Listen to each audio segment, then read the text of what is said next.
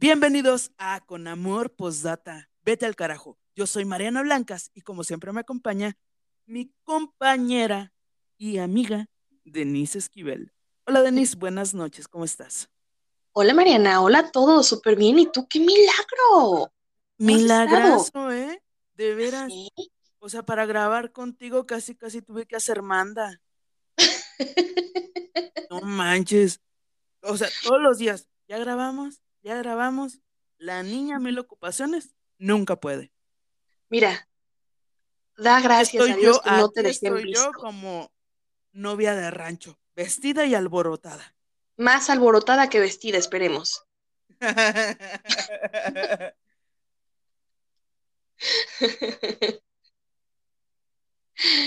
¿Qué onda? ¿De qué vamos a hablar hoy? Mm, ¿Sabes qué? Eh, para poder publicar este podcast, me metí a, a grupos de amor propio, de crecimiento espiritual, de crecimiento personal. Y fíjate que hubo uno en particular que me llamó mucho la atención porque la gente está buscando un lugar seguro y piensan que un grupo en Facebook con gente que no conoces te puede ayudar y quizás sí sea muy liberador, quizás este lo que estén buscando es desahogarse. Sin embargo, siento que algunos comentarios que ponen ahí son un poquito crueles, ¿sabes? Porque al final de cuentas hay como dicen, ¿no? Para cada roto hay un descosido. Y fíjate que me topé con gente que son como muy de la vieja escuela, ¿sabes? Y, y que hay personas, incluso mujeres, que tienen ese pensamiento machista. Entonces, hoy quisiera eh, que me te voy a contar, esta va a ser la dinámica. Yo te voy a contar de forma anónima eh, algún caso que no me pasó a mí, sino a la prima de una amiga. Ajá. Y tú, Denise Esquivel, que has vivido tanto, con tantas experiencias. no este, tantas. Ya sé. Estoy molestando nada más. Y tú que ya acabaste, que te graduaste de con, con el psicólogo, que ya te terapiaron, quiero que me des o que me digas tu opinión de una forma, no sé, un poquito, eh, a lo mejor con una visión más fresca, eh, tú qué hubieras hecho en lugar de la muchacha. También te voy a estar leyendo, por ejemplo, algunos de los comentarios que me vaya encontrando por ahí, ¿vale? Va. Eh, espérame un segundo. Pero mientras, platícame algo. ¿Cómo has estado? Eh, todo muy bien. Eh, tengo una perrita, se llama Dash, y es mi nueva maestra de vida. Me está enseñando muchísimo de paciencia, de desapego y de amor. Porque yo juraba e hiperjuraba que era alérgica a los perros. Y entonces ella llegó y fue así de, no es cierto. Claro que no, mentirosa. Porque la puedo besar, la puedo agarrar, la puedo hacer todo y no me pasa absolutamente nada. Y, y a pesar de que tenía dos gatitos, tengo dos gatitos, el amor que te da un perro es completamente diferente. Eh, es, es, es esta energía, es, no sé, estoy ahorita embobadísima con mi perrito, porque me siento bastante, bastante bien, me siento bastante tranquila. Y sí, tal vez mi casa ya no es el lugar que era antes, pero sé que estamos aprendiendo. Ella y yo estamos aprendiendo y esta es una nueva etapa en mi vida y, y me gusta, me gusta mucho cómo, cómo se están de- de- llevando las cosas. E- Es muy diferente, ¿no? Completamente diferente. Las gotitas eran, son independientes, ya sabes, su arenero, su comida, y si llegas, qué chido, y si no, pues bueno, Dios te listo. Ajá, te ven. Eh, sí, se da, dan cariño en su tiempo, en su forma, y listo. Y un perrito no, un perrito es más dependiente, necesita sacarlo, darle de comer, acariciarlo, este, no importa cómo, siempre te saluda, no importa la hora, siempre está feliz de verte. eh, no sé, es como este amor que, que un, que un ser está dispuesto a dar sin nada a cambio. O sea, ellos te dan absolutamente todo y no te piden nada. Y está bien Roberto padre. a mí me digo, pide de comer. Pues sí, pero es obvio que te va a pedir de comer, es un ser vivo, pero no te exige nada. Y él simplemente quiere estar contigo. Y no importa que estén sentados en una banqueta, estar sentado en una banqueta contigo es lo mejor que le puede pasar a Norberto. Y eso es mágico, Mariana.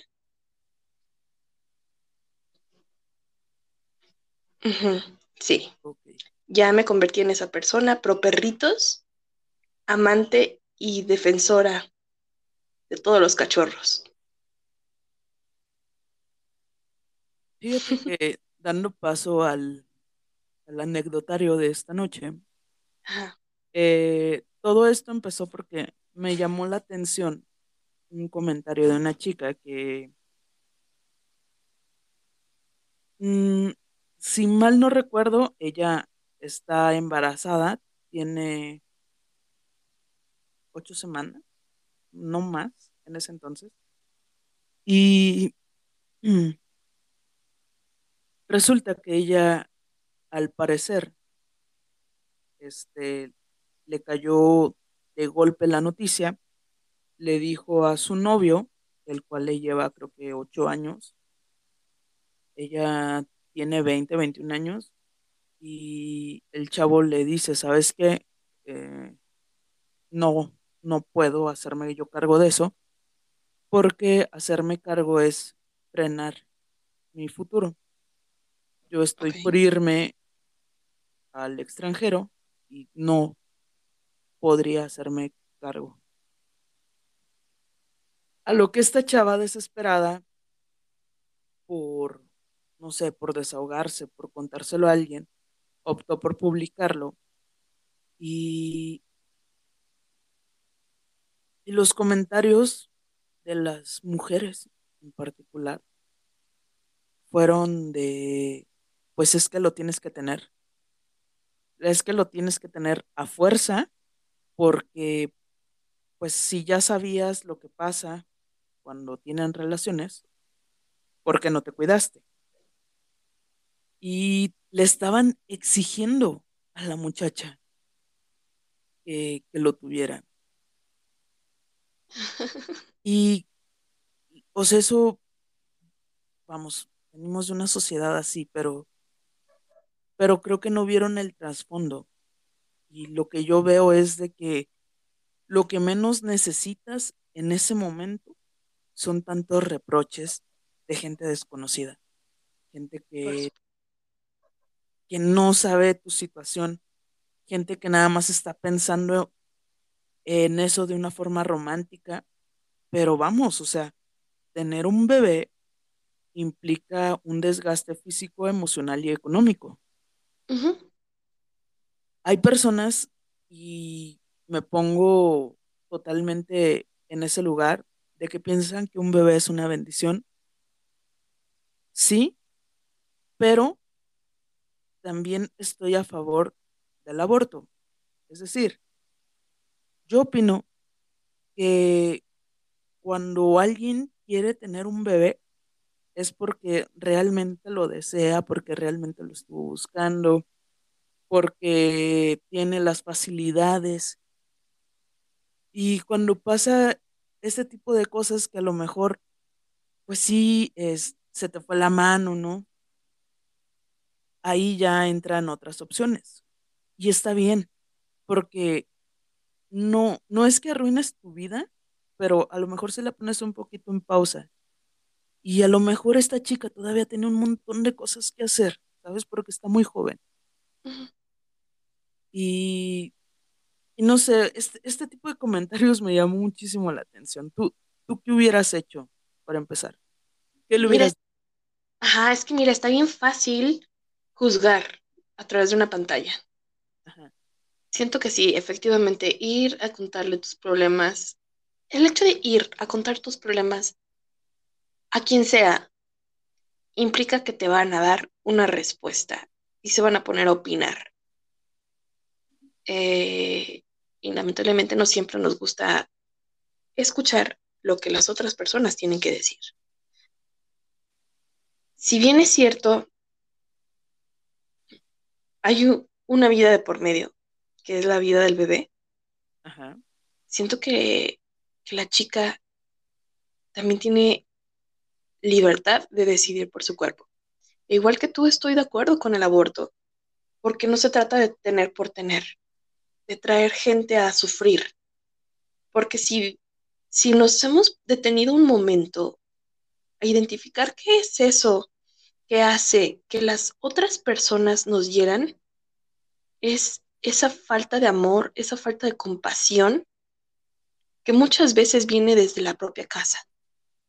Entonces, imagínate un niño que es, vamos a decirlo como es, es violentado con una mamá distante, una mamá llenándolo de, es que yo no te quería, yo no quería ser mamá, no, no quería nada, tu papá me dejó, bla, bla, bla. Es un niño que va a crecer con muchísimos problemas y, y va a causar mucho dolor, solo por el egoísmo, tal vez, de querer encapricharse a tener, a tenerlo, siento yo. ajá. No soy mamá, sin embargo soy hija y soy un ser humano y también me doy cuenta de lo que pasa a mi alrededor. Sé, creo más bien que es importante ser un poquito empáticos y también entender que la situación no siempre es la mejor y no siempre es la misma para todos. Puedo decirte, no, pues yo la verdad, si me quedo embarazada en este momento, sí, sí me lo quedaría, sí, sí tendría el hijo, sí podría yo tenerlo, pero yo no sé qué, qué, qué- cuál es el entorno de esta persona y a lo mejor no la tiene fácil y está desesperada y a lo mejor, a lo mejor eso la llevó a publicarlo en Facebook, tal vez, que está desesperada y que está buscando una, una ayuda, una palabra de aliento. Lo Correcto, que me enoja mucho es que estas personas sean mujeres, la que la están eh, obligando casi casi a tenerla. ¿Dónde está la empatía? ¿Dónde está el... Porque no hay sororidad ahí.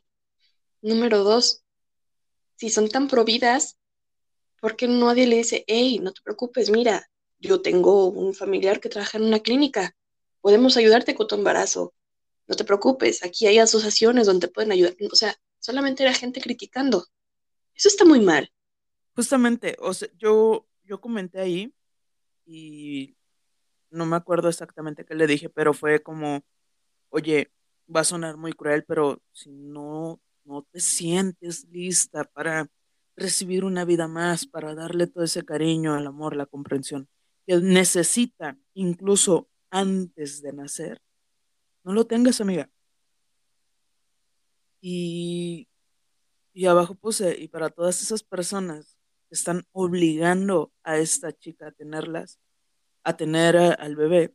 Yo no veo que estén armando una colecta, yo no veo que estén viendo la forma de ayudar, porque los gastos, incluso, me voy a centrar en lo económico, los gastos empiezan desde que necesitas ir al doctor, que los ultrasonidos, que ve preparando ya la ropita, que tienes que tener ya un lugar en donde va a estar estable el niño o la niña. Entonces, la, la mayoría de la gente se me echó encima como, hey, hey, es que tú no sabes, tú no sabes. No, yo no. yo no sé, pero alguien que no sabe puede tener una vista completa del panorama. Esta chica a lo mejor está con los ojos tapados por la desesperación, pero las otras personas no tienen el derecho de opinar de esa manera, por ningún motivo. Y creo yo que incluso te estaban sacando sus propias frustraciones, ¿sabes? Yo estaba leyendo todos los, todos los comentarios y dije, ¿cuántas personas no estarán repitiendo lo mismo que a ellas les dijeron? Porque lejos de, de que sean no empáticas, era como una frustración, como un, un, coraje, como de cómo te atreves a preguntar siquiera eso. Y sabes, percibo que estaban teniendo, estaban viendo la maternidad como un castigo. Eso te pasa por, por Ajá. zorra, por fácil, por... Hubo una no. persona, una persona que me dijo, es que ella, de ella es la culpa y ella se tiene que hacer cargo. ¿Sabes por qué? Porque no uso condón. Y yo, hey, a todos se nos pasa. Tú no viste las circunstancias, tú no estuviste ahí en el momento. A nosotros no nos consta, porque incluso el condón falla. Uh -huh. Entonces, a ti, ¿quién te da el derecho de decir, de asegurar que fue su culpa? Porque bien sabemos que para ser un chiquillo es de dos. Y yo nunca vi que alguien le dijera, es que pinche papá irresponsable, ¿no? Por ejemplo, no, se fueron contra ella. Y, y qué feo y qué fuerte que en vez de, de encontrar alivio, encuentres personas que juzgan, personas que no se ponen en tus zapatos, personas que nada más están opinando, tenlo. ¿Por qué? Porque a ellos no les va a costar. Ellos no lo van a educar. Porque incluso para educar a una persona tienes que tener cierto nivel de madurez. Claro. Y qué feo, y qué fuerte. No, no poder tener ese ápice de bondad de decir, ¿sabes qué? No te preocupes. Todo va a salir bien. Tranquila, porque muchas veces las palabras más simples son las que más consuelo dan. Claro. Pero bueno. Fíjate que por acá tengo uno de uh -huh. y dice, hola, buenas noches, grupo. Me siento desesperada y me gustaría un consejo de ustedes. Lo que pasa es que ya hace dos años que vivo con mi pareja, él tiene 50 años y yo 29, y tenemos un niño de tres años. Él era un hombre casado, pero ya hace dos años estamos viviendo juntos. Pero él ahora, después de un tiempo, se ha vuelto muy, muy celoso y siento que él no me valora y no sé qué hacer. Me siento estresada. Porfa, quiero un consejo.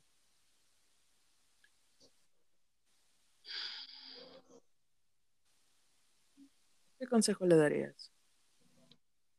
Estresada. Es que creo que aquí pesa, pesa mucho varias, varios factores, ¿sabes? Mm, creo que la edad es una cosa importante. A lo mejor la persona de 50 años ya se está viendo viejo. A lo mejor en el tiempo en el que se conocieron no era, no era tanto para, para él, yo creo. Y ahora que la chica a lo mejor, no sé, este, cuando salen la voltean a ver o algo así, como que siento que va más por ahí cuando se, cuando se vuelven como más celosos. Eso o posiblemente esté viendo a alguien más, el Señor.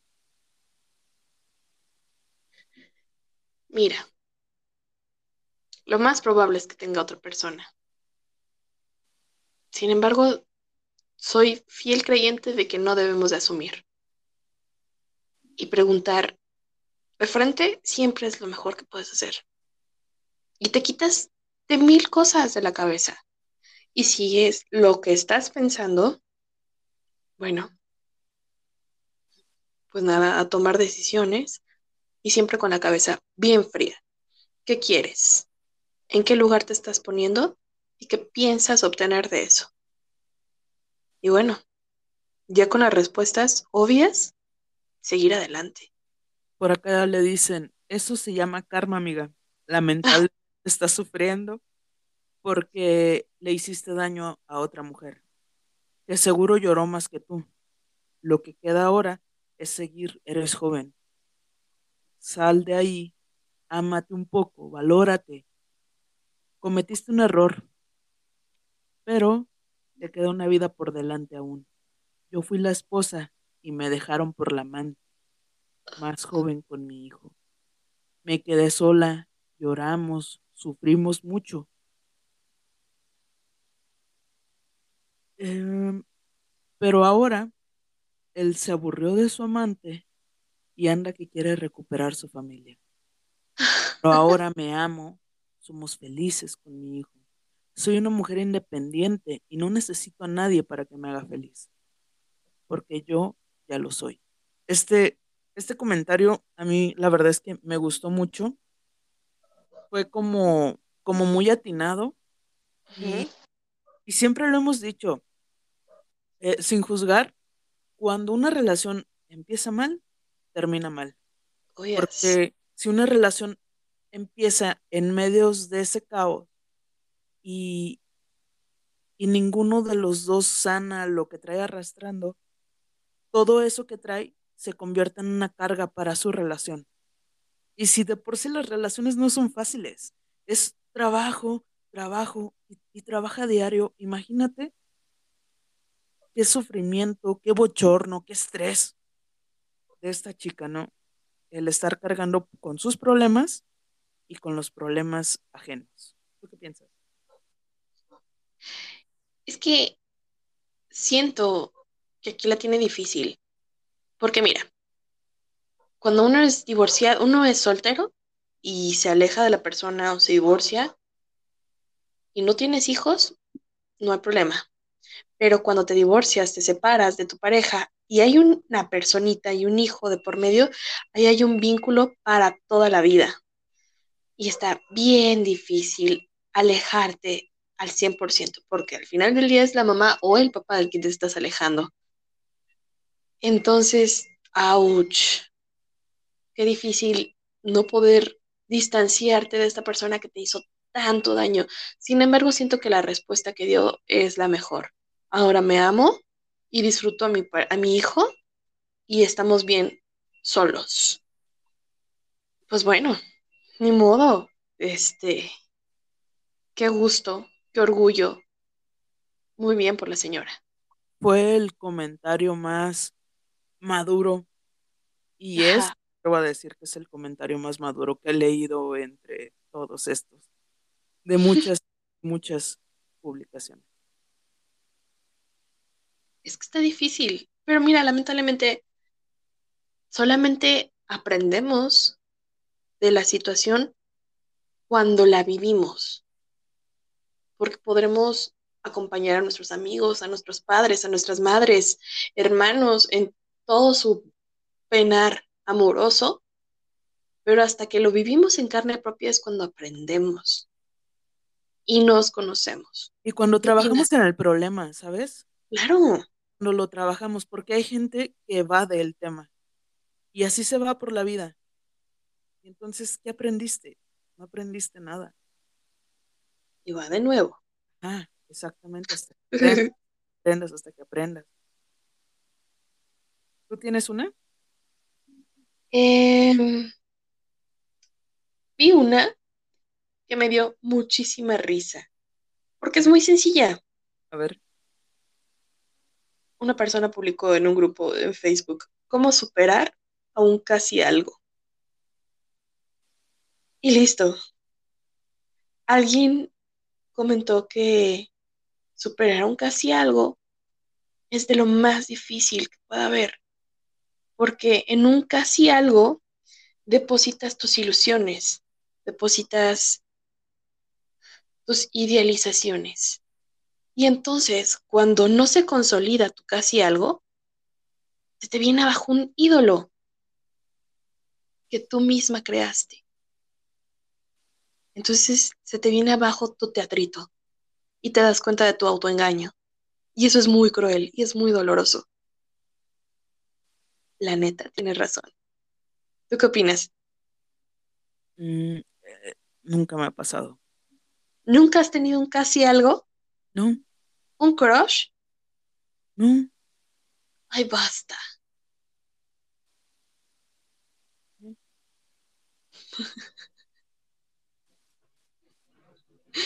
Ok.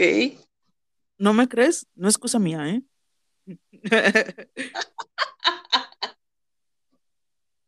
No, es que me quedo con ese comentario porque, pues, realmente el casi algo para mí lo dejó como, como a dar pauta a varias teorías, ¿no?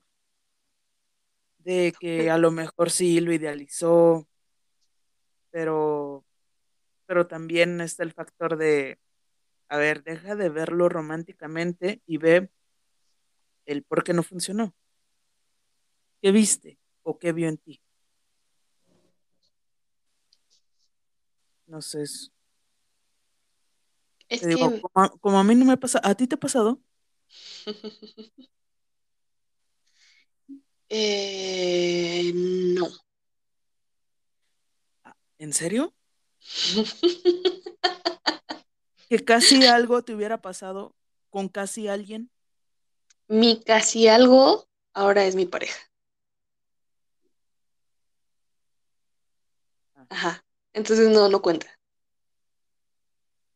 Pero nunca hubo al- algo así como al- una, no sé, algo difícil que tú dijeras, verga, me voy. Sí, por supuesto. O sea, al principio estaba renuente a, a establecer un vínculo a- afectivo como tal. Entonces, ¿Quién, tú? yo, ajá. Y desde un principio mi pareja me dijo, ¿sabes qué? No, no quiero nada. Y estuve de acuerdo, estuve de acuerdo con eso. Y cuando me di cuenta que estaba yo sintiendo algo, me di cuenta que estaba rompiendo la regla. Y me alejé, por supuesto. Y eso dolió, ¿Y qué pasó? ¿Qué hiciste? A ver, échame el chisme. Nada, realmente nada, simplemente me alejé, tomé mi distancia y, y, y nada, ah, me puse a la revalorar la a, situación. a ver, a, ver, yo no estoy entendiendo. Es que tú me dices, me pasó con mi casi algo que ahora es mi pareja. Y tú me dices, ah, sí, pues es que me alejé. ¿Y cómo es tu pareja o qué? este, O sea, a ver, ¿esa persona existe? sí, claro, No está es en tu mito. mente. No, No, ah, ok. O sea, es, es real. Ok, ajá. ok, ok. Entonces, a ver, que- Es que es, es la, la- el ciclo del enamoramiento, ¿sabes? O sea, me gusta la persona, eh, me, hay algo, eh, sin embargo, se establecieron desde un principio los parámetros en esa relación. Aunque no fuera nada Ajá. sexo afectivo, ni por lo menos, ni mucho menos, se establecieron los, los alcances. Y el alcance era, ¿sabes qué? Yo no quiero nada serio. Ah, ok, perfecto. De acuerdo. Puedo trabajar con eso, puedo estar con eso, me, me cae bien la persona, me gusta, bla, bla, bla. Me gusta platicar con la persona. Ajá. Hasta ahí, todo bien. Pues, ¿qué te ¿Mm? platicaba? Eh, ya, ya en plan, ya chismoso. Y en el momento en el que el, la situación desbordó el límite, pues nada, simplemente se aleja uno y toma distancia. Muy sano, tanto como para uno como para el otro. Y es una forma en la que, si quieres verlo así, me blindé y estuvo bien. Y me ayudó, me ayudó a valorar la situación, a valorar qué quería hasta dónde lo quería y a darme cuenta si está en lo correcto con esta persona. Y creo que también a la persona le sirvió un poco de distancia. Y listo, aquí estamos. No, a ver, estamos... Yo creo que todos estamos así como de, güey, cuéntanos más. Porque tú, tú, me estás diciendo, ah, sí me pasó, te, te, repito, me pasó con él casi algo, tomé distancia, pero ya es mi pareja. Verga. Ajá. No, pues qué fácil. No fue fácil. Nunca nadie dijo que fuera fácil. Dolió, dolió mucho. Mi terapeuta me dijo, wow, o sea, cálmate, relájate mucho. Piensa, ¿qué es lo que te gusta tanto de esta persona que te tiene así? ¿Y qué era? ¿Qué? Yo no, es... si no estoy entendiendo, no puedo hilar las cosas.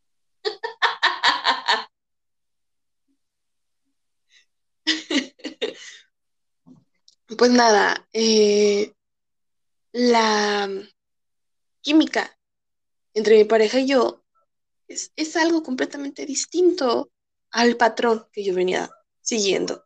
Y tal vez eso era algo que me asustaba mucho. Entonces, enfrentarme a algo nuevo, desconocido, por naturaleza humana, asusta. Y pues nada, te puedo decir que hoy por hoy estoy muy bien, Mariana. Muchas gracias por preguntar.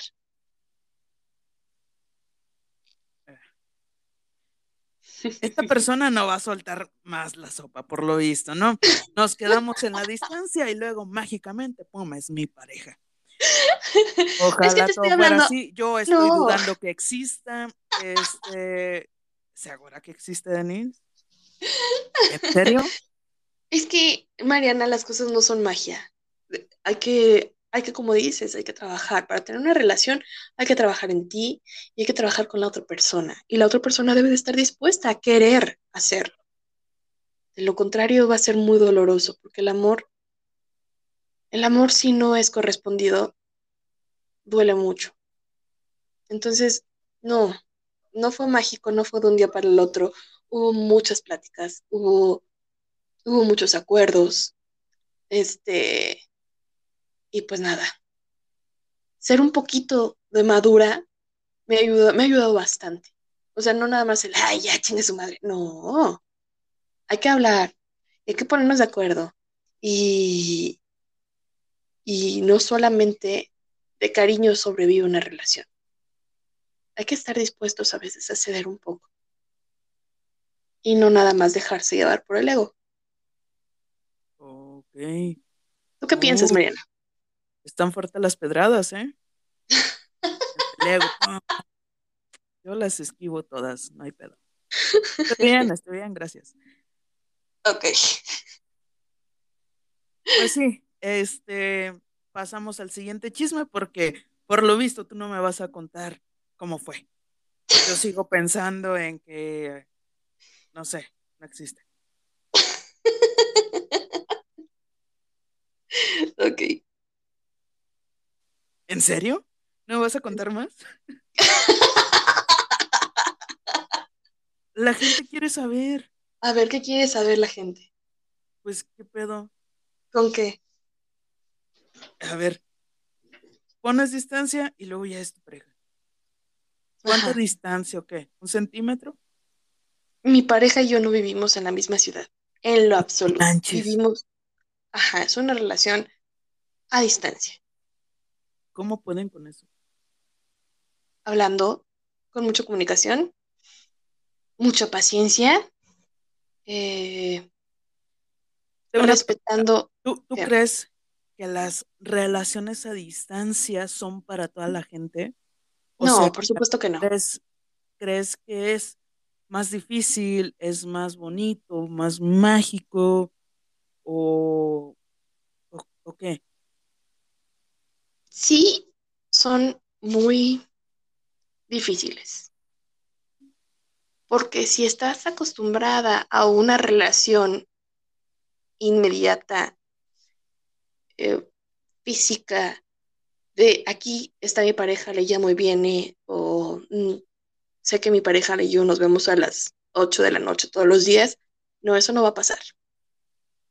Hay fines de semana en lo que tú dices, no, ¿sabes qué? Este fin de semana nos vamos a ver y bla, bla.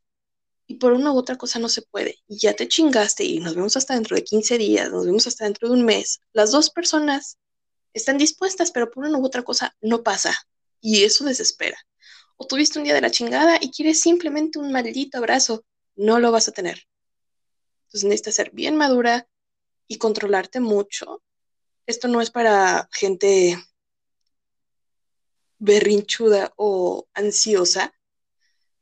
Sin embargo, sabes que la tecnología está al alcance de nuestra mano. Un mensaje, una llamada, una videollamada, sabes que ahí va a estar esa persona. Una videollamada para ver si es cierto que está en la casa. no, eso también no es para celosos. Porque si vas a estar consumiendo tu energía con el híjole, puta ya, en cualquier momento se encuentra la ex. Oye, este, a ver, espera. Pregunta de celosos. Dime. Eh, ¿Tu pareja imaginaria que según tú sí existe? Mm, a ver, tú primero, ¿tú eres celosa y tu pareja es celosa? No, yo no soy celosa y mi pareja, mi pareja tiene un historial, sí, de celos, pero mira, estás con quien tienes que estar, siento yo. Y si tu pareja no te da pie a eso, como que no entiendo por qué sentir celos, ¿no? De mi parte, yo no doy como, como eso. Me, me, molestan mucho eso, eh, los chismecitos o los encuentros o esos, esas amistades raritas. De mi parte no hay eso. Eh, y eso creo que le da bastante estabilidad a mi pareja. Entonces, sí, sé que es celosa, pero no, no ha habido hasta ahorita eh, motivos para. ¿Recomiendas una relación a distancia? Sí. Porque es, si estás acostumbrado otra vez a una relación cercana, una relación a distancia te puede enseñar cosas nuevas de ti. Hasta dónde son tus alcances, qué estás dispuesto y no a soportar. De qué manera amas, tu lenguaje del amor, tu tipo de amor. ¿Sí? Sí lo recomiendo. Cuando menos una vez en la vida. ¿Te imaginas antes cómo le hacían las parejas a distancia? Ya sabes, la clásica mujer que se quedaba en la ciudad y el hombre que se iba a la guerra y se mandaban cartas. Esas eran eh, relaciones a distancia y no mamadas. en la que después de tres meses no recibes una carta y ya lo dabas por muerto. Ajá. Duraban un chingo. Sí, yo, sé. esto no hubiera sido para mí, ¿sabes? ¿La relación a distancia o el amor en la guerra? Eh, antes, las dos. Porque soy bien dramática. Entonces, si algo me haría, no sé, como enojar o algo así, ¿te imaginas estar con el berrinche, con el drama tres meses? Pues no, se me olvida.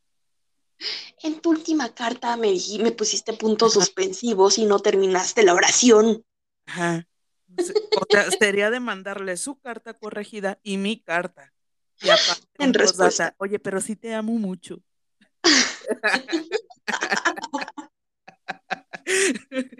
Mm, que no te maten, porfa.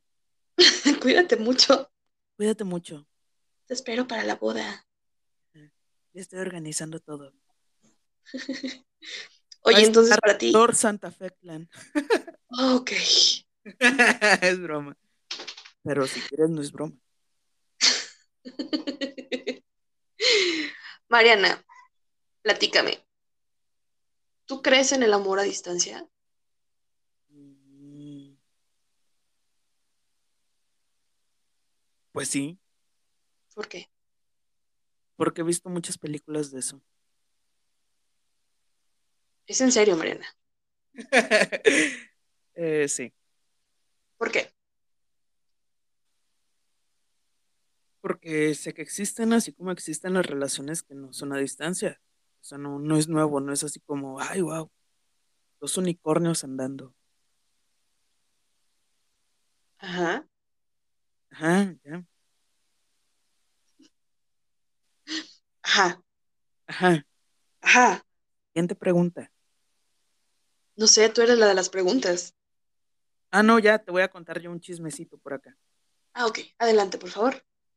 Este, pero tú me debes el chisme completo porque ¿qué es eso? O sea, incluso es de mala educación dejarme con el chisme. ya te pregunté que qué más querías saber.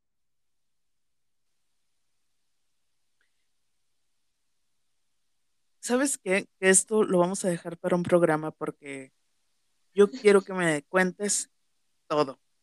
O sea, el proceso, qué pedo, que, sí, que no.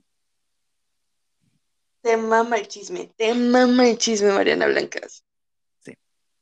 Ok, va. Siguiente chismecito. Hola, buenas noches. Quiero contarles la situación que estoy pasando. Tengo 28 años, sin hijos. No soy yo, ¿eh? Ah, ok. Tengo 28 años, sin hijos. Tengo una relación de casi año, de casi 5 años, pero todos estos años fueron de muchas faltas de respeto de él hacia mí en todos los sentidos. Pero tontamente estoy siempre para él, sea cual sea la situación. Incluso lo apoyo más en lo económico, pero ni aún así se me hace que es agradecido. Siempre le pedí y le rogué respeto, pero él poco le interesa. Su sola prioridad son sus amigos, fiestas, etc. Y en último lugar estoy yo, la persona que más lo ayuda. Siempre me deja a un lado. Tengo que lidiar con sus indiferencias, sus malos tratos. Me siento súper triste porque ya no sé qué hacer. Necesito consejos. ¿Qué consejo le darías, Denise? Ay, ¿Has estoy pasado partida por en dos. No, eh, así de tanta indiferencia, no. Digo, a mí me cuerneaban, pero de todos modos me, me hacían caso. Ah, fíjate que estoy partida en dos. Por un lado, una parte de mí dice, corre, huye. Alguien que Sí, te medio hace caso no merece toda tu atención. y la otra parte, Valórate. y la otra parte dice, hey, no, hasta que te pague, porque ¿qué es eso de estarlo manteniendo? Y mi otra parte es, a ver, háblalo, habla con él. Hay algo, hay, hay algo, siempre hay algo que él está, de lo que él está huyendo, ¿sabes? Hay algo que sus amigos, los está utilizando sus amigos como su válvula de escape. Y si eres su pareja, eres su apoyo y tiene la confianza de decirte qué es lo que está pasando. Entonces acércate y pregúntale. Hay un síndrome del que se llama esto, Estocolmo. Estocolmo. Mm. Y se me vino ahorita a la mente, Porque siento yo que va más como por acostumbrarte a vivir como encarcelada, a vivir de migajas. Sin embargo, en este síndrome tú te enamoras de tu agresor. Ajá. No sé si lo estoy ligando mal, no soy psicóloga, pero, pero me llama mucho la atención el, el, güey, llevas cinco años ahí, cinco años donde no te ha dado tu lugar. Y si ahorita que son novios, te trata así, Dios no quiera que te cases con él. ¿Tú qué piensas que tiene el vato? ¿Por qué, por qué tiene esa actitud? inmadurez, quizás. Ok. El hecho de, de estar evadiendo la responsabilidad o el compromiso. Porque cuando tú tienes una pareja, eh, tienes, bueno, para mí, por default, tienes que darle su lugar. Ajá. Eh, ya no estás tú solo, ya estás con un equipo. Y esto no quiere decir que le tengas que pedir permiso para salir, ni mucho menos, ¿no? Pero, pero bueno, si yo estuviera en el lugar de esta muchacha, si yo viera que me está usando nada más porque cuando necesita ayuda soy su lugar seguro, pues ¿para qué? ¿Para qué estoy ahí? Sería como, como hacerme daño a mí misma. Y, no sé, siento que es, te voy a poner un ejemplo de cuando te estás, cuando tienes una cortada. Te duele mucho, sabes que ahí está y sabes que si la tocas a lo mejor de más, puede hacerse más profunda, puede sangrar. Y si no la cuidas, entonces te va a estar doliendo, te va a estar molestando, incluso puede llegar a ser algo más grave. Siento que así pasa. Esta chica no se está cuidando y creo que para poder amar a alguien, primero tienes que amarte a ti mismo, darte tu espacio, darte tu lugar, darte tus tiempos. Eh, yo creo que ella quizás puede tener, todos tenemos el potencial de, de sanar, de, ok, sí voy a ser su lugar seguro, pero también voy a encontrar en esa persona un lugar seguro. Porque basta de jugar al superhéroe, basta jugar al salvavidas cuando tú también te estás ahogando. Claro, sálvate primero a ti para poder salvar a alguien más. A mí una psicóloga me, me dijo, imagínate que estás en el hoyo y que esta persona te está usando para salir a flote. Está pasando sobre de ti, está en ti si dejas que esa persona se salve y tú ahí te quedas. Entonces, mm, creo yo que, que va más como por ahí. Ok. ¿Tú querías? Entonces, tu consejo es, aléjate. Sal de ahí. Totalmente, es que, mira, a muchos nos da el síndrome de del superhéroe. De, ay, es que yo lo puedo salvar, es que, es que sin mí no sé qué vaya a ser, es que sin mí, es que si no está en mi casa, por ejemplo, o es que si yo no le doy esto, pero ¿en dónde quedas tú? ¿En dónde queda lo que, lo que tú quieres? Por ejemplo, yo, ¿en dónde queda lo que Mariana quiere? ¿En dónde quedan los sueños de Mariana? De, Claro. estás viviendo para esa persona. Incluso hay casos en donde incluso estás trabajando para esa persona. Le estás comprando todo porque, y lo pongo en la mesa porque esta chica dice que incluso lo ayuda en lo económico, ¿no? Entonces, se supone que son un equipo y tú nada más estás aportando, pues no. Por ahí alguna vez leí algo de que era un- una imagen que decía que las relaciones no siempre son cincuenta-cincuenta, que hay días en los que tú tienes que dar el 80%, pero cuando esos días ya se vuelven del diario, ya es como de, hey, no manches, o sea, Ya no no, está siendo redituable. ajá, o sea, ya no estás con tu mamá, ¿sabes? Ya no estás con tu papá, ya. Aquí yo no te voy a terminar de criar ni de, ni de enseñar. Cuéntame, Ajá, En tu experiencia, ¿tuviste el síndrome de salvavidas? sí, claro, ¿Superhéroe? sí. ¿Qué pasó? Llegó, mm, llegó un punto en el que ya era así como de, ¿qué quieres hacer? Eso, eso vamos a hacer.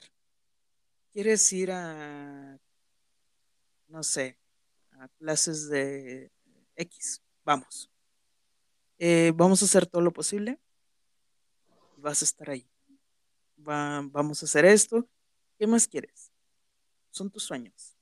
Vamos a seguirlos. Pero oye, ¿en dónde estaba quedando yo? Incluso fue como de, no, no, no, sálvate tú primero, yo, yo me ahogo. Estilo Titanic. No manches.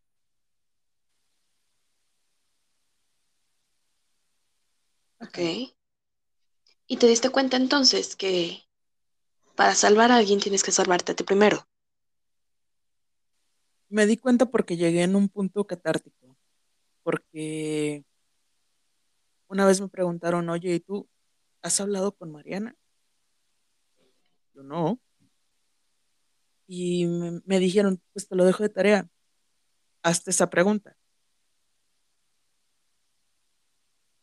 Cuando yo venía en el camino, me di cuenta de que yo no, ni siquiera me veía al espejo. Era como, no me quiero ver. O sea, no, si esta persona no está, pues ¿para qué, no? Te metes tanto en este síndrome de, de salvar y salvar y salvar que te dejas a ti en segundo o tercer plano. Y cuando yo me di cuenta fue como de, wow, o sea, estoy haciendo las cosas mal. O Y que la persona ni siquiera ser quiere ser salvada, ¿no? ajá, ajá, hay, hay personas que están acostumbradas a nadar en estiércol y están felices ahí.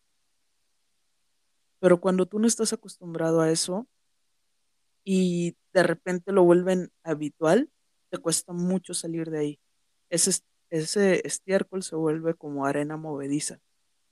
Mientras tú más te muevas, más te metes. Claro, Y salir de ahí es el hecho, simple hecho de darte cuenta de que para amar a alguien tienes que amarte a ti primero. Para ayudar a alguien primero tienes que ayudarte a ti primero. claro. Y es que qué difícil, qué difícil darte cuenta, amar tanto a alguien y darte cuenta que te hace tanto daño y tomar la decisión de alejarte. Eso está muy cabrón. Y como decías, es el acto de amor propio más bonito que te puedes hacer. Y es que muchas veces tiene que ver el, la sociedad, el que dirán. Estos comentarios de, de amigos de, ay, no te separes porque hacen bonita pareja.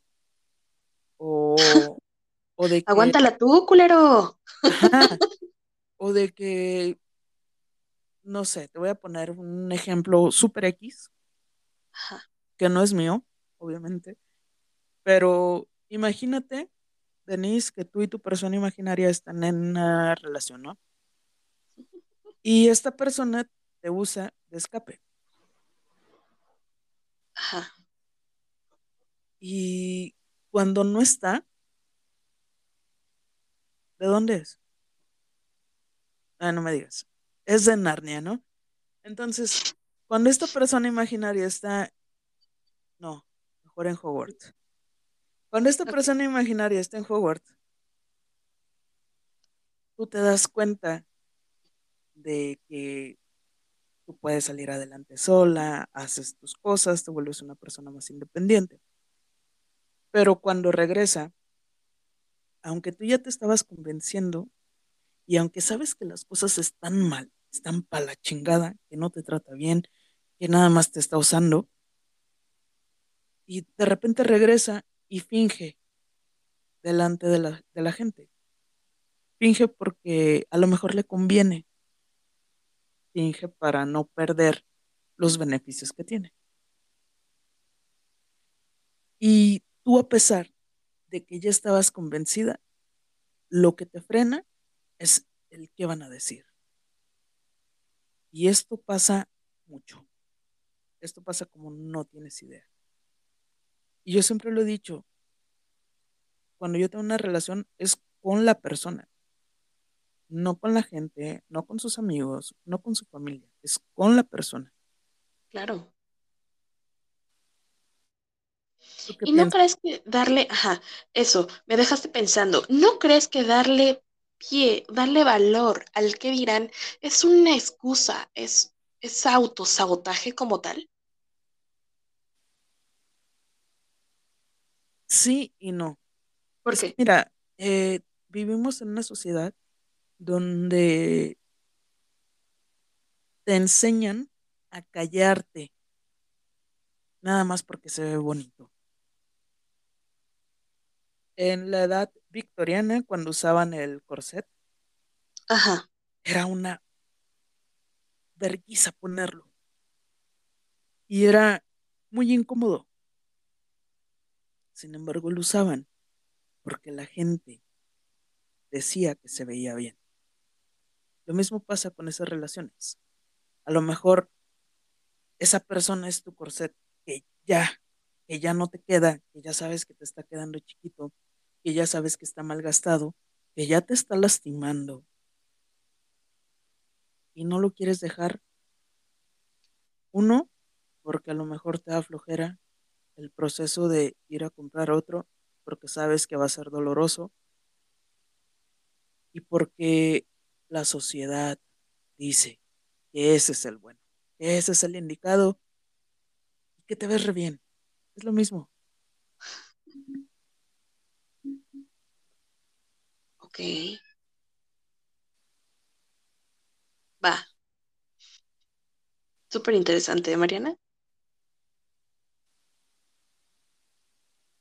¿Tú tienes otro chismecito por ahí?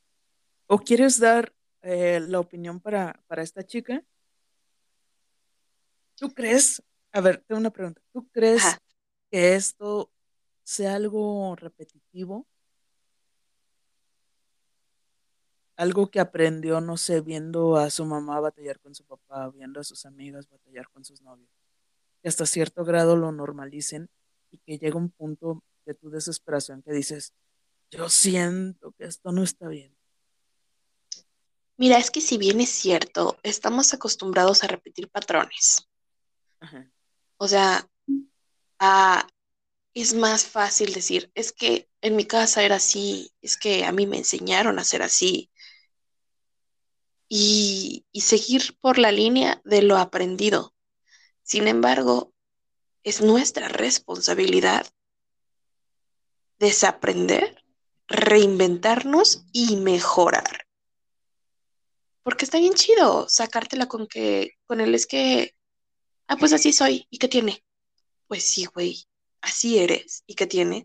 Pues nada más tiene que vas por la vida rompiendo madres y, y haciendo daño.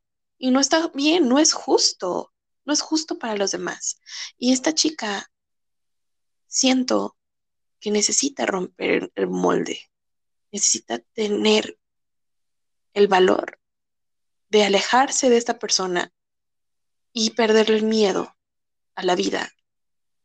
Porque una vez que le dejas, le pierdes el miedo, le empiezas a disfrutar. También hay que saber, más bien, hay que ver el trasfondo. A lo mejor lleva cinco años con esta persona y tiene, tiene a lo mejor el, el síndrome de Estocolmo y no lo sabemos. A lo mejor es, es víctima de violencia psicológica. No sabemos si el vato le dices que eres fea y nadie más te va a querer. Y por eso ha estado todo el tiempo ahí. Creo que también No, le tiene, creo que también le tiene que perder el miedo al dolor. a la soledad, ¿no? Ajá. A todo lo que conlleva al, al volver a empezar. Y por experiencia te lo digo, si vieras qué bonito es el empezar de cero, porque es darte paso a evolucionar. Dar y es que paso te, te das cuenta, Ajá. Da, dar paso a conocerte mejor. A ver que yo, por ejemplo, ya no soy la misma Mariana de hace el 2013 en todos aspectos, ¿no? Justo, justo. Date cuenta que en realidad, si confías un poquito en ti, nunca vas a empezar de cero, porque ya no vas a empezar igual, ya no vas a salir del mismo lugar de donde saliste la primera vez, porque algo aprendiste, aunque sea poquito, aunque sea tonto, pero ya no vas a estar desde cero. Como dicen ahí, por ahí ya no te la hacen dos veces. ¿Sí cachas? Es como, como el ya saber lo que quieres y lo que no quieres. Ya, ya sabes, por ejemplo, que quieres una persona que... Que te respete, que te valore, que te dé tu lugar. Ajá. Y tú misma te vas a dar cuenta de que, oye, ya, en cuanto te topes a una persona igual a tu pareja anterior, vas a decir, bye, no estoy para esto, yo ya crecí, yo ya aprendí. Justo. ¿Tienes otro, otro más? a ver. Dice, confieso que me siento bien solo a pesar de que tengo a mi familia conmigo, papá, mamá, hermanas. Me siento sumamente solo. Tengo un buen trabajo, pero no me gusta en realidad. Ya no quisiera trabajar para otros. Últimamente me ha pasado por la mente pensamientos suicidas. No tengo ánimos de querer hacer nada. Por más que he buscado una relación, por alguna razón ninguna chica me hace caso. Yo considero que a lo mejor no soy el más atractivo del mundo, pero feo, pues no soy. Y aunque procuro tener puesta mi máscara de alegría y entusiasmo, estoy totalmente muerto. No quiero hacer nada. Algunas veces pienso que me gustaría que pasara alguien y me disparara en la cabeza algunos días. Quiero simplemente llorar, pero ni para llorar sirvo. Eso está muy fuerte. Si te das cuenta la tristeza tan grande que tiene esta persona? Ajá. Sí. ¿Por qué crees que alguien se orille a sufrir tanto? Yo, yo tengo una pregunta. Dime. Para, este, eh, para esta persona, y es, ¿para qué quieres que alguien se enamore de una máscara? ¿Por qué no te la quitas? ¿Por qué no afrontas? ¿Por qué no buscas? ¿Por qué no entre todo lo malo empiezas a sacar lo bueno? Tienes una familia, tienes un trabajo estable. Y al parecer le pesa mucho el no tener pareja. Pero a pesar de que tiene todo lo que tiene, no es suficiente. No es suficiente. Pero se puede trabajar.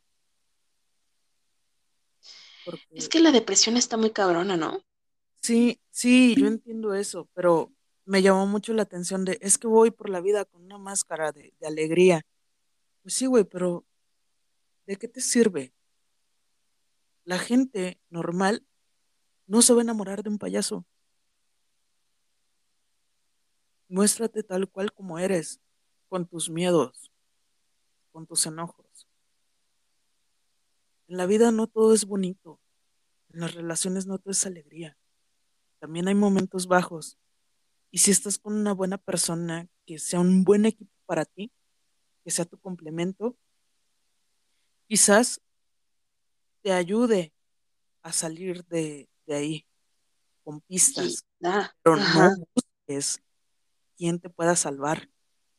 Y deja de verte con tanta lástima.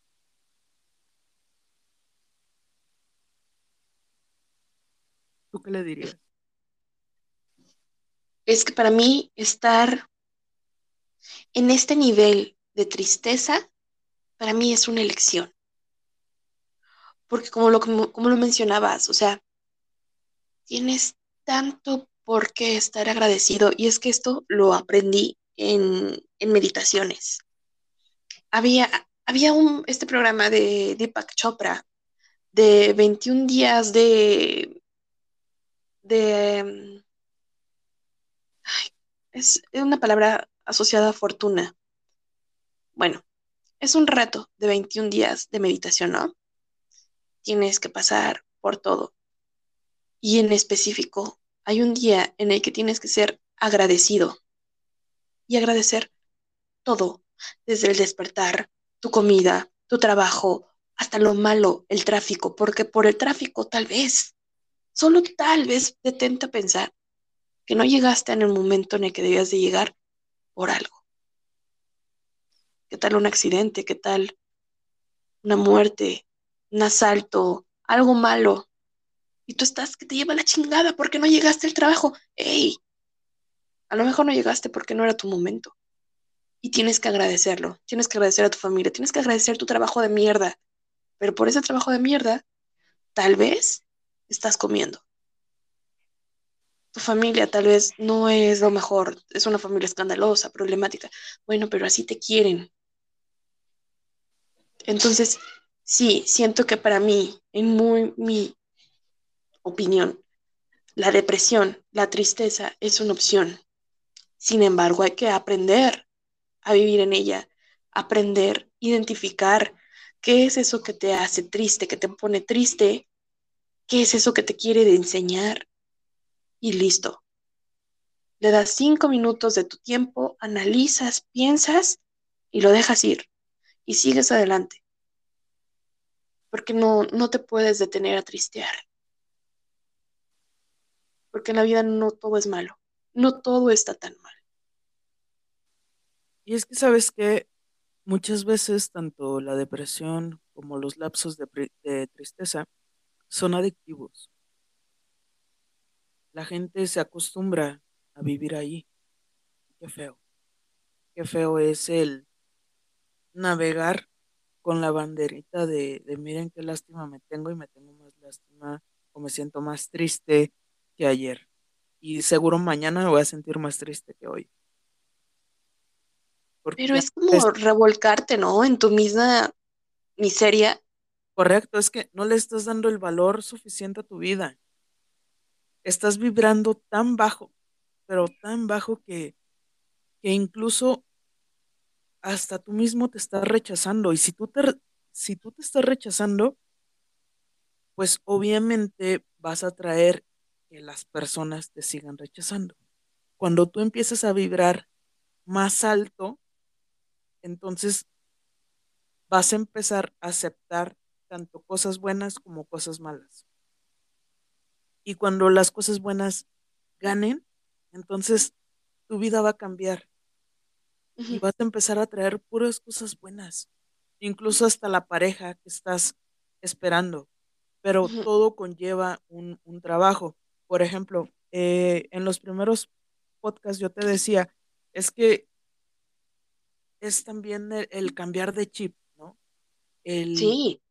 O sea, yo quiero una persona que, no sé, incluso los detalles más pendejos como, voy a quitar todos mis llaveros porque cuando llegue esa persona, la indicada me va a regalar un llavero. Así. Y yo ni siquiera sabía que me lo iban a regalar, pero yo ya lo estaba decretando. ¿no? Voy a, voy a hacerle un lugar, voy a hacerle un lugar en mi coche, ¿no? ¿Por qué? Porque cuando esa persona se suba tiene que, tiene que tener en donde, en donde estar. O le voy a hacer un lugar en mi vida, en mi tiempo. Pero si yo no estoy dando paso a esos pequeños detalles y yo nada más estoy dando pie a que entre más depresión y más tristeza, pues es lo único que va a entrar a mi vida. ¿Y sabes qué, Mariana? ¿Te puedo decir algo? Hasta de la depresión salen cosas buenas. Cuando yo más triste, más deprimida estaba, llegó un día en el que dije, ¿sabes qué? Ya basta. Ya pinches basta. Estoy harta. Estoy harta de, de todo. Y empecé a hacer cambios. Y empezaron en cambios muy chiquititos. Desde levántate a tender tu cama. O sea, en cuanto te despiertes todavía con el agaña en el ojo, tiende tu pinche cama. Y empecé a meditar, empecé a salir, empecé a, a perderle el miedo a salir sola, a ir al cine sola. Y eso me ayudó muchísimo. Y de esa depresión, te puedo decir que hoy por hoy estoy fantástica. Porque sí, sí hice muchos cambios y muchos cambios dolorosos. Y, y fueron difíciles. Y fue difícil aferrarme a estos cambios, darle la continuidad. ¿Sabes? No te voy a decir que todos los días fueron fantásticos, no. Había días en los que, por supuesto que no me paraba de la cama o me paraba solamente lo estrictamente necesario. Sí, sí fue difícil.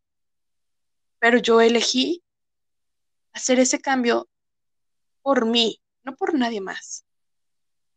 Y sí, también es, es crudo, pero es válido decir que lo hice yo sola. Que sí había gente que me decía, no, es que tú puedes, yo confío en ti. Pues sí, pero la soledad es de uno mismo y tú mismo te tienes que sacar de ahí, no esperarte a que venga una pareja y que te saque del hoyo. Eso no va a pasar. Fíjate que cuando a mí me veían muy triste y me decían, tú puedes, creo que eran las palabras que más me cagaban. Sí. Como, ya sé que yo puedo, güey. Pero. Como el meme, no me vuelvas a decir que le eche ganas. No, no me vuelvas a decir las palabras más pendejas, güey, porque lo escucho tres veces al día, cabrón. Ay, el ánimo. Ajá, la eh, palabra, ánimo. Ajá, tú puedes, échale ganas. Es que si tú le echaras ganas, saldrías adelante. Yo ya sé, ya sé. Pero entiende, o sea, cuando una persona no está en depresión, eh, no puede entender el nivel de tristeza que se maneja, el nivel de tu mente está al 100 pensando en qué la cagué, en qué la cagué. Es que de seguro fue la vez que, comimos pizza y a mí se me ensució mi playerita blanca. Vi que eso le molestó. Y, te centras en, en cosas tan pendejas y tu mente está en eso y de repente te sientes deshichado y de repente llega una persona y dice con palmaditas en la espalda, tú puedes, ya sé, ya sé, ya sé que yo puedo, no me lo digas. Va a ser en mi tiempo, en mi momento. Yo sí fui mucho de, me siento triste, voy a sentirlo como tal. Voy a darme mi espacio para sentir toda la tristeza, voy a sentir todo el dolor del mundo, porque en algún punto quiero volver a sentir todo el amor del mundo otra vez. Ok, Pero interesante. Para estar triste, voy a estar triste y dejen de estar chingando. Eso era así como muy mío, ¿sabes? Ajá, o sea. Ya. Ya, no, no me digas lo obvio, no me digas que, que es, eh, no sé, e, el ánimo, como tú dices, Denise, o cosas así. Creo que es lo más castrante que te pueden decir. Creo que para mí suficiente era el quédate ahí y te voy a contar por millonésima vez cómo me siento y cómo pasaron las cosas. Y no me digas nada, solo escúchame. Claro.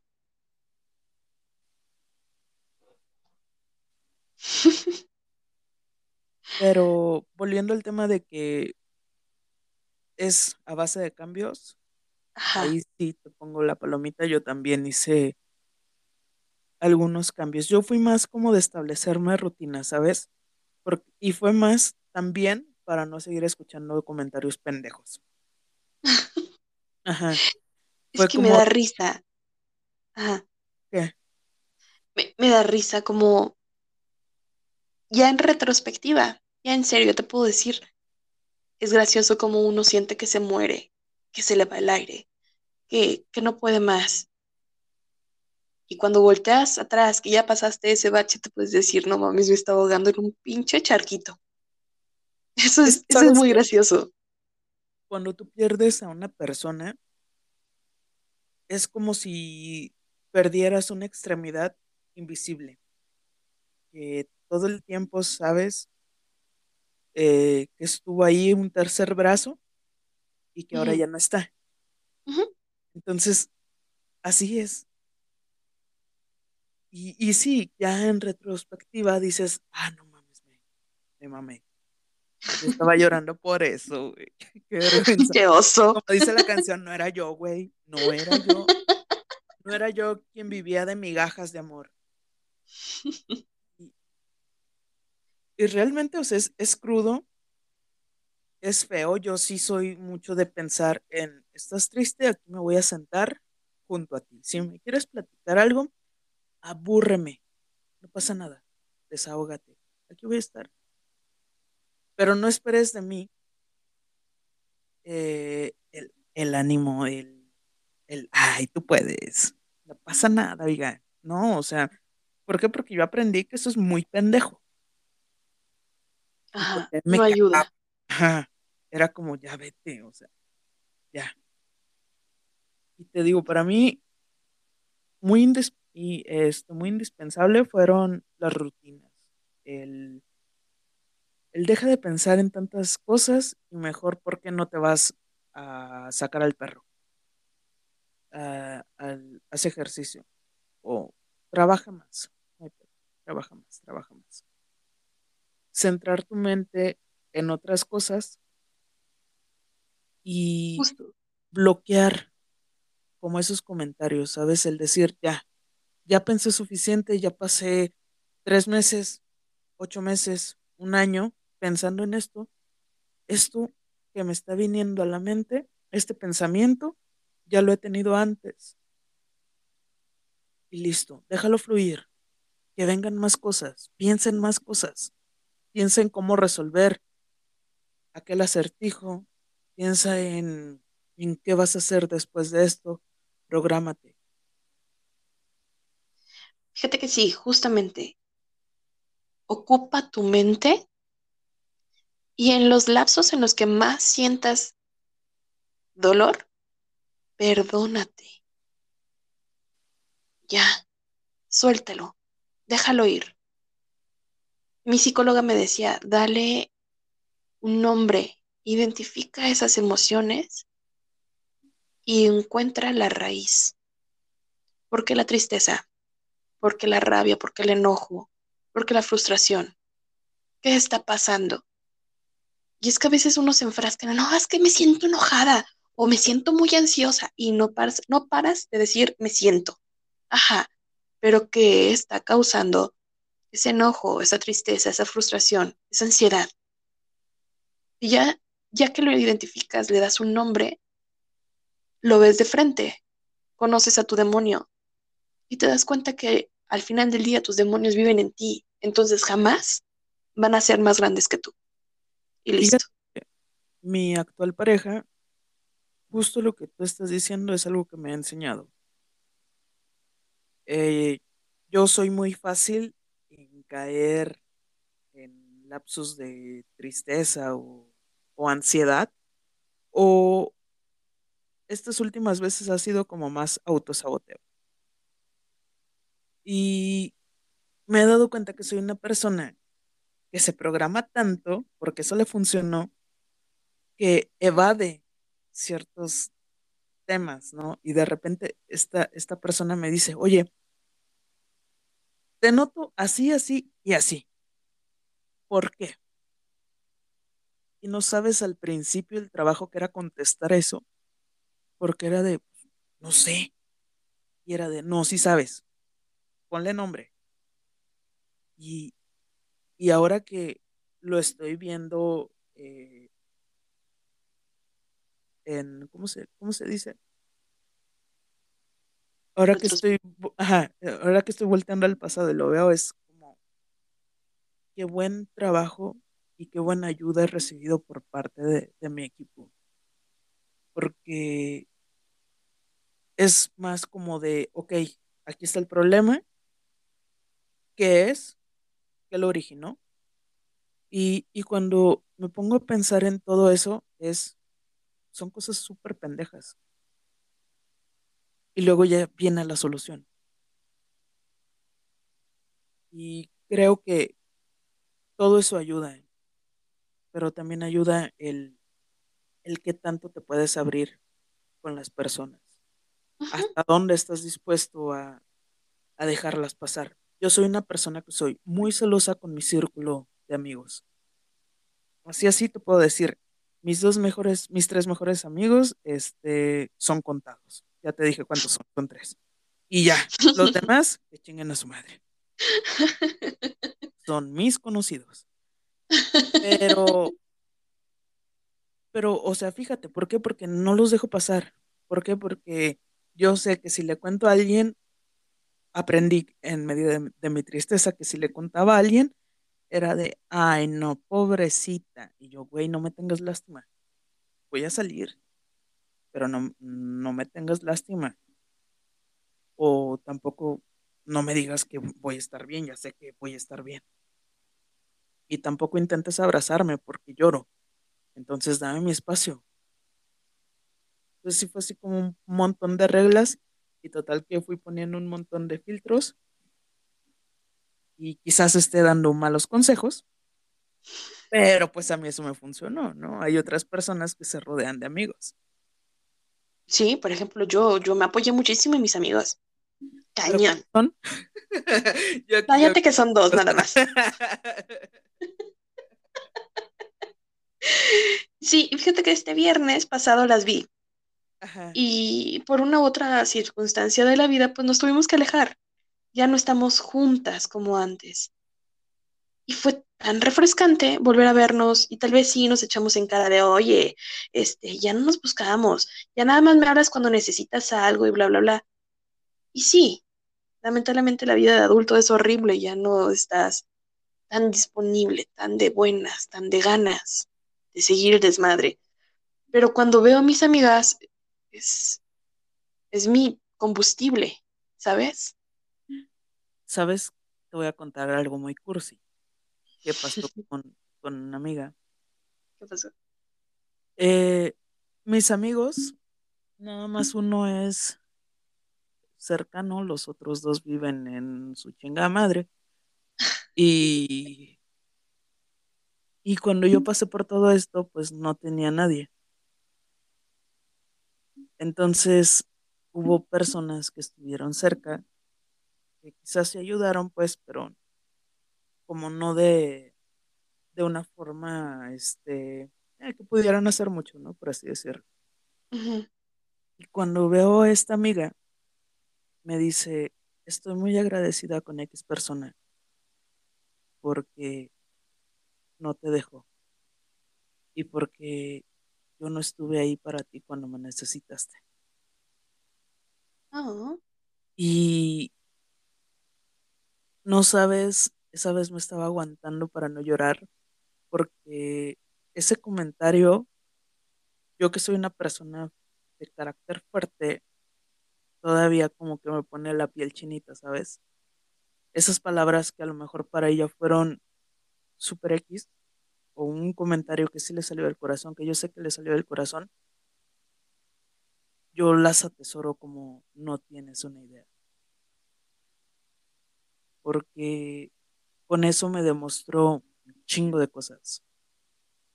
Y a pesar de que no los tuve cerca en el momento, sé que estaban ahí para mí.